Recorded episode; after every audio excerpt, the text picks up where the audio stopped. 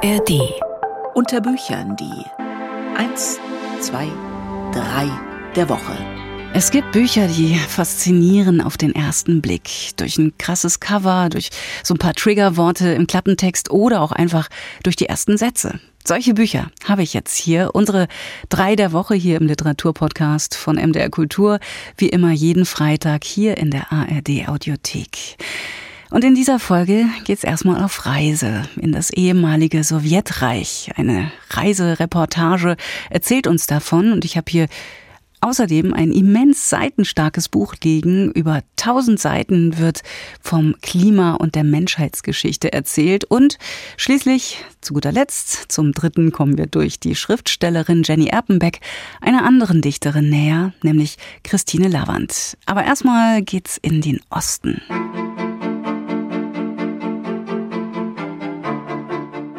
Vostok. Reisen durch das ehemalige Sowjetreich. Der Krieg in der Ukraine hat ja nun wirklich ganz schön vieles verändert. Nicht zuletzt ist Russland bis auf weiteres ein Land, in das man nicht mehr reisen kann oder vielmehr sollte und vielleicht auch überhaupt nicht mehr reisen möchte.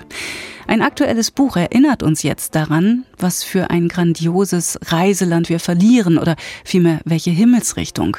Das Buch, es heißt Vostok, das russische Wort für Osten, und damit ist tatsächlich die Himmelsrichtung gemeint, in die die Autorinnen und Autoren in den vergangenen Jahrzehnten aufgebrochen sind.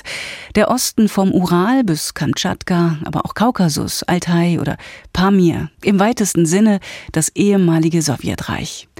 Das Buch Vostok ist ein Nachfolgeprojekt zu Unerkannt durch Freundesland und versammelt Reisereportagen der letzten 30 Jahre.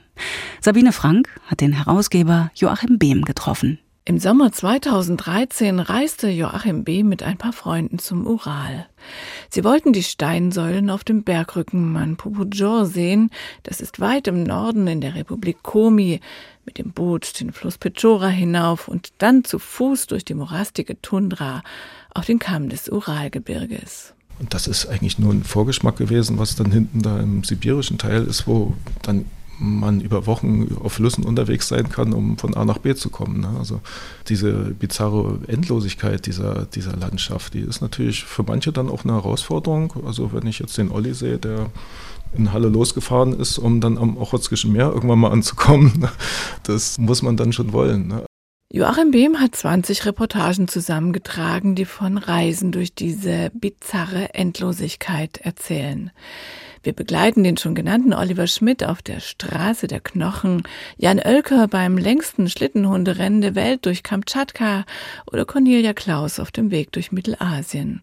Clemens Ratschan ist sibirische Flüsse hinuntergefahren, nachdem er sein Schlauchboot durch die Tundra gebuckelt hatte, und Jürgen Rohloff ist getaucht vor den Kurilen im japanischen Meer.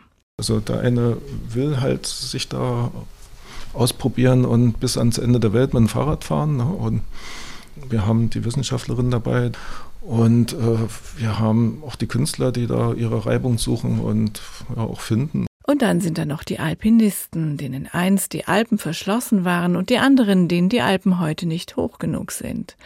Ihr Vorbild und Schutzpatron war Georg Renner, Jahrgang 1926. Der hatte seit den 1960ern die großen Gebirge des Ostens durchstiegen und dabei vom Kaukasus und vom Pamir legendäres Kartenmaterial gezeichnet. In diesem Buch allerdings ist er mit einer ganz anderen, für ihn besonderen Reise vertreten. Er war ja in russischer Kriegsgefangenschaft gewesen und hat dann 95, nach 50 Jahren, nochmal dieses Lager besucht und versucht zu schildern, die Eindrücke, was er so erlebt hatte. Ne? Und das ist schon ein ziemlich brutaler Text, den er da abliefert. Ne? Also das ist so ein Kontrapunkt zu den anderen Geschichten, die ja, vielleicht zum Teil auch so ein bisschen hedonistisch angehaucht sind. Ne? Das Unvorstellbare des Kriegsgefangenenlagers bleibt unvorstellbar. Dem Text von Georg Renner liegen Fotos von 1995 bei Friedliche Dorfszenerien. Auf den anderen Reisefotos in diesem Buch sieht man Holzhütten und Pferdewagen, aber auch Schneemobile und Hubschrauber, eindrucksvolle Gebirgslandschaften, schlammige Trassen und Stromschnellen, Jurten, Hundeschlitten und Rentiere und immer wieder gastlich gedeckte Tische in allen Variationen. Die Menschen dort werden sich nicht als aus der Zeit gefallen betrachten, ne? aber die leben eben doch in ganz anderen Verhältnissen, auch sehr schlichten, einfachen Verhältnissen. Ne? Und das ist irgendwie auch das Spannende an Russland, dieses breite Spektrum ne, zwischen Hochkultur, also vom Ballett bis äh, zu denen, die in ihrer Hütte im Wald irgendwo wohnen und ja, sich das Nötigste mit der Flinte holen. Dieses einfache Leben, vielleicht ist es Armut, vielleicht auch nicht. Auf jeden Fall ist es nirgendwo in Europa mehr zu finden, vor allem nicht in dieser Weite und Einsamkeit. Und wer es sucht und sehen will, muss nicht unbedingt zu den ganz hartgesottenen gehören. Also man kann mit der Transsibirischen Eisenbahn oder jetzt verschiedene Reiseanbieter nutzen. Ich kann die Städtereise in Zentralasien machen, die sich genauso lohnt wie jetzt eine organisierte Bergtour auch, die vorbereitet ist, meinetwegen auch ins Pfannengebirge. Ne? Joachim Behm ist mehr als ein Dutzend Mal in diesem ehemals sowjetischen Kontinent unterwegs gewesen. Und ihm als nachgeborenem Deutschen ist immer wieder die große Kraft des Verzeihens begegnet. Er hofft, dass auch nach diesem Krieg ein Verzeihen möglich ist und damit auch wieder das Reisen unter Nachbarn. Sabine Frank stellte vor, Vostok, Reisen durch das ehemalige Sowjetreich, erschienen im Notenschriftverlag. Peter Frankopan, Zwischen Erde und Himmel, es ist eins dieser Bücher, die genau zur richtigen Zeit erscheinen. Mitten in einem Sommer der extremen Temperaturen und der Naturkatastrophen. Der in Oxford lehrende Historiker Peter Frankopan zeigt in seinem grandiosen Mammutwerk, wie das Klima die Menschheitsgeschichte geprägt hat. Fazit, wer sich nicht anpasst, geht unter. Beate Krohl stellt es vor. Manche Bücher reifen mehrere Jahrzehnte in den Autoren heran, bevor sie sich schließlich ans Schreiben machen.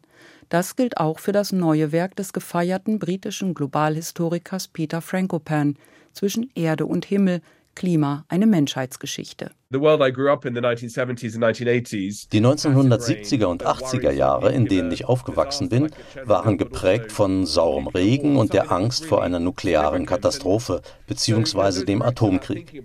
Seitdem denke ich über die Natur nach, also seit bald 50 Jahren. Peter Frankopan, der an der Universität Oxford das Zentrum für byzantinische Studien leitet, hat in seiner Jugend die Existenzangst kennengelernt.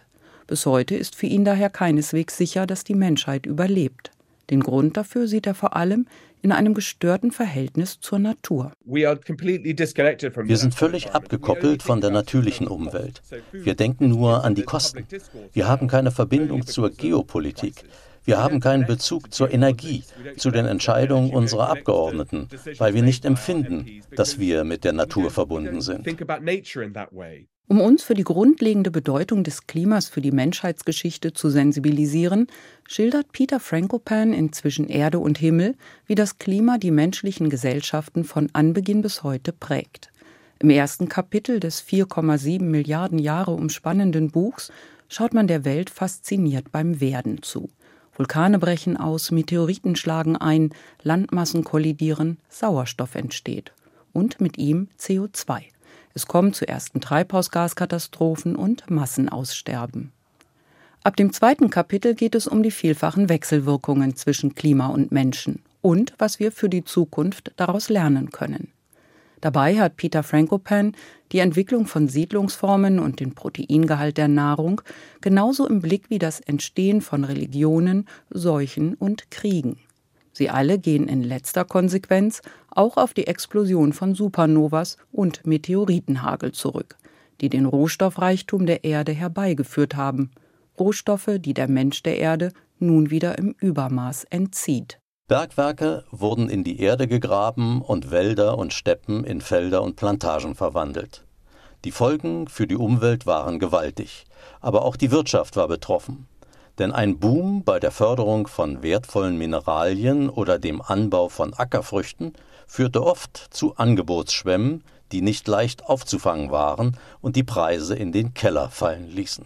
Keine Frage, Peter Frankopan verlangt seinen Leserinnen und Lesern mit seinem mehr als tausend Seiten starken Werk viel ab. Und doch ist es ein großer Glücksfall, dass ausgerechnet er sich der Weltklimageschichte angenommen hat. Schon in seinen ersten beiden Büchern, dem Licht aus dem Osten und die neuen Seidenstraßen hat der Byzanz-Experte aus Oxford gezeigt, dass er grandios und fesselnd erzählen kann. Das gelingt ihm auch diesmal wieder. Wie ein guter Tourenguide weiß er, was ein angemessenes Tempo ist, zügig mit Pausen, wie man von einer Station zur anderen kommt, mit Hilfe von Cliffhängern und welche Beispiele aus der an Beispielen unendlich reichen Geschichte spannend und erhellend sind, solche, die wir nicht schon aus dem Geschichtsunterricht kennen.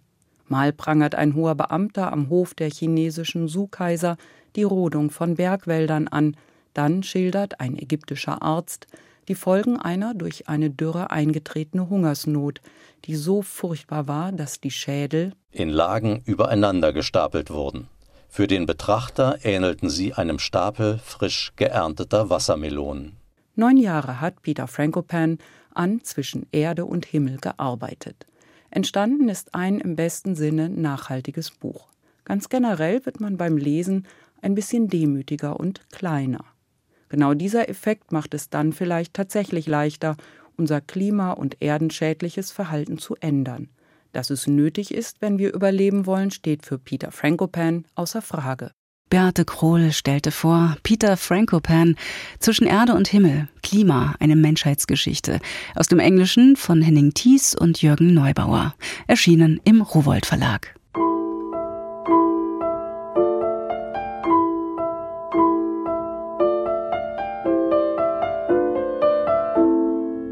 Jenny Erpenbeck über Christine Lavand. Sie gilt als eine der faszinierendsten Figuren der deutschsprachigen Literatur des 20. Jahrhunderts. Als sie 1973 starb, fielen die Nachrufe allerdings ganz schön spärlich aus. Populärer wurde sie erst 2015 durch die Gründung der Christine Lavand Gesellschaft, die einen Preis stiftete, den bedeutende Schriftstellerinnen wie Katrin Schmidt und Angela Kraus bekommen haben. Zu den Verehrerinnen von Christine Lavand zählt auch Jenny Erpenbeck. Sie würdigt die Künstlerin jetzt in einem Essay. Ulf Heise stellt ihn vor. Die unvollendete Liebe hieß der Band, mit dem Christine Lavand 1949 als Lyrikerin debütierte.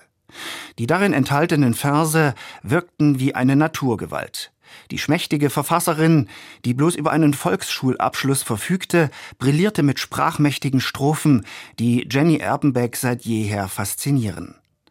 In einer stilistisch glänzenden und zugleich intellektuell fesselnden Studie widmet sie sich jetzt der Außenseiterin. Besonders gebannt zeigt sie sich von den bescheidenen Verhältnissen, unter denen Christine Lavand ihr Werk schuf. Beinahe 25 Jahre wohnt sie in einer kleinen Dachkammer mit Ölofen, zu der später noch eine Küche dazukommt. Erst in den letzten Lebensjahren hat sie dort fließend Wasser. Das Haus, unter dessen Dach sie bis zu ihrem Tode lebt, ist einen kurzen Fußweg von dem Haus entfernt, in dem sie 1915 geboren wurde und mit ihren Eltern und Geschwistern in einer einzigen Stube aufgewachsen ist. Und auch nur einen kurzen Fußweg entfernt von dem Friedhof, auf dem sie begraben liegt. Jenny Erpenbeck, die als Tochter des international renommierten Physikers John Erpenbeck zur Welt kam, stammt aus einem rational geprägten Elternhaus, in dem materialistische Werte als Orientierungspunkte galten. Dennoch weiß sie sich fasziniert von der transzendental ausgerichteten religiösen Atmosphäre, in der Christine Lavand aufwuchs. Die archaischen christlichen Traditionen, die das Weltbild der österreichischen Autorin prägten, nötigen ihr tiefen Respekt ab. Das Hadern mit Gott ist ein Thema, das ihr ganzes Werk durchzieht. Die hinausgeschleuderten Gebete, heißt es in ihrer posthum veröffentlichten Erzählung Das Sieben Rosentuch, kamen nie zurück, um zu berichten, ob sie ihr Ziel auch je erreichten. Sie waren einfach fort, wie Steine fort sind, welche man ins grundlose Wasser wirft. Eindringlich schildert Jenny Erpenbeck, wie Christine Lavand in ihrer Kindheit und Jugend unentwegt dem Tod von der Schippe sprang. Bereits als Baby schätzten Ärzte sie als kaum lebenstauglich ein. Später drohte sie fast zu erblinden und zu ertauben. Krankheiten begleiteten ihre Entwicklung auf Schritt und Tritt. Doch als weitaus bedrückender erwiesen sich die seelischen Leiden, denen sie laut Jenny Erpenbeck wenig an Panzerung entgegenzusetzen vermochte. Mit zwölf Jahren hat sie begonnen zu schreiben, einen, wie sie es nannte, Seelenwanderungsroman. Als es ihr nicht gelingt, dafür einen Verlag zu finden, verbrennt sie im Jahr 1932 alle bis dahin entstandenen Texte und versucht, sich mit 20 Aspirintabletten das Leben zu nehmen. Sie macht einen zweiten Anlauf, den Roman zu schreiben, verfasst auch Gedichte, von denen zwei, da ist sie 18, in einer Kärntner Zeitung erscheinen. 1935 folgt ein weiterer Selbstmordversuch mit den Schlafmitteln der Mutter. Als auch dieser misslingt, begibt sie sich freiwillig für einige Wochen in die Klagenfurter Nervenheilanstalt. Attraktiv darf man Christine Lavand nicht nennen. Ihr Gesicht mutete ausgemergelt an. Das hing wesentlich mit der Tatsache zusammen, dass sie Kette rauchte. Einfühlsam schildert Jenny Erpenbeck, dass es der Individualistin trotzdem glückte, einen attraktiven Mann zu betören, nämlich den Maler Werner Berg. Doch der bildende Künstler war bereits verheiratet. Kein Wunder, dass sich bald eine Krise anbahnte. Jenny Erpenbeck beschwört das Ende der Affäre herauf. Im April 1955 schreibt sie ein letztes Mal an Werner Berg. In dem Brief heißt es, ich weiß, dass du mir nie mehr schreiben wirst, aber bitte, lass mich dir meine Gedichte alle von Zeit zu Zeit schicken. Ich werde sie immer in ein doppeltes Kuvert legen und das Innere auch verschließen, so dass dir kein Gedicht unfreiwillig in die Augen fällt. Du sollst sie nur lesen, wenn du magst, sollst aber alle bei dir haben. Sie schickt ihm allerdings nie wieder ein Gedicht. Sie hört auf, Gedichte zu schreiben. Ein ständig wiederkehrendes Motiv in Jenny Erpenbecks Abhandlung über Christine Lavand ist das Stricken. Immer wieder skizziert sie äußerst plastisch, wie die Poetin sich mit fleißiger Nadelarbeit Geld verdiente, um existieren zu können. Diese Szenen erscheinen zwar surreal, gehören aber zu den Highlights. Ulf Heise war das über Jenny Erpenbecks Abhandlung mit dem Titel Über Christine Lavand, erschienen im Verlag Kiepenheuer und Witsch. Sie ist ein Teil der von Volker Weidermann betreuten Reihe Bücher meines Lebens. Ja, welches Buch hat Potenzial zum Buch meines Lebens? Eine Frage, über die man echt mal nachdenken kann, oder? Neue Ideen dafür gibt's hier nächste Woche bei Unterbüchern in der ARD Audiothek. Ich bin Katrin Schumacher. Ahoi.